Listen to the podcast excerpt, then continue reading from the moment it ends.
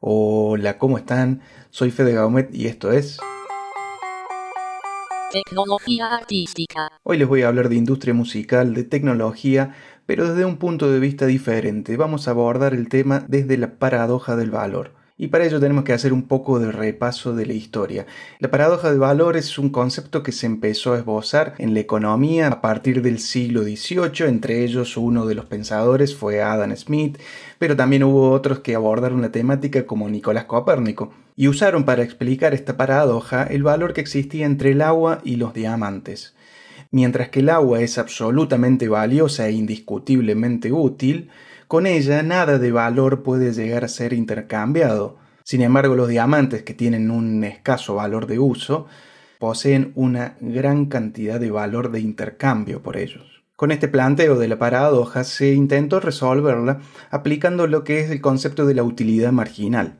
Esta utilidad se puede definir que el valor de esos bienes implica medir también la felicidad o la satisfacción que pueden llegar a otorgar. Sin embargo, algunos de esos factores que influyen en ese bienestar o felicidad que brindan son subjetivos, así que por ello se hace un poco más complejo medirlos o cuantificarlos. Ya con toda esta historia repasada podemos venir a los conceptos que Alan Kruger, en la actualidad un economista estadounidense, que escribió, entre muchas obras, el libro Rockonomics, en donde analiza lo que la industria musical le puede enseñar a la economía actual, reuniendo muchísima información económica en torno a esta industria.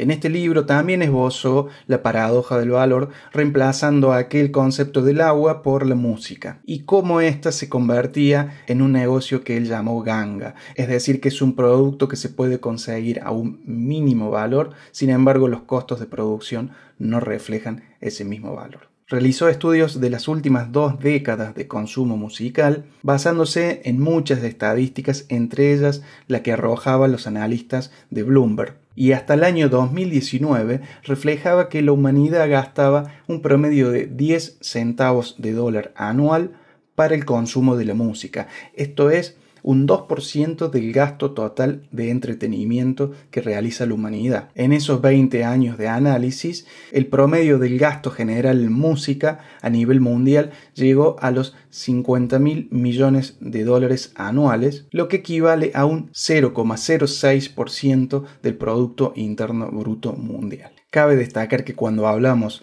de todos estos números son aquellos artistas que están incluidos dentro de la industria musical, es decir, que han firmado con alguna distribuidora dentro del circuito que les permite ser magnificables, es decir, que ellos están siendo medidos a través de estas estadísticas. Hay un universo absolutamente más amplio que son los artistas independientes que no son reflejados ni alcanzados por estas estadísticas. Por ende también Kruger sitúa un top 48 de la industria musical en donde en este top se reflejan los 48 ingresos mayores o facturación por parte de los músicos. Al hacer este top 48, que no se trata en absoluto de música, sino que de economía, en las últimas dos décadas han ido apareciendo y bajándose de él diferentes artistas, entre ellos podemos citar a Radiohead, Taylor Swift, Ricky Martin, entre otros, que son el 1% de la industria musical que obtuvieron el 60% de los ingresos. El otro 99% de los músicos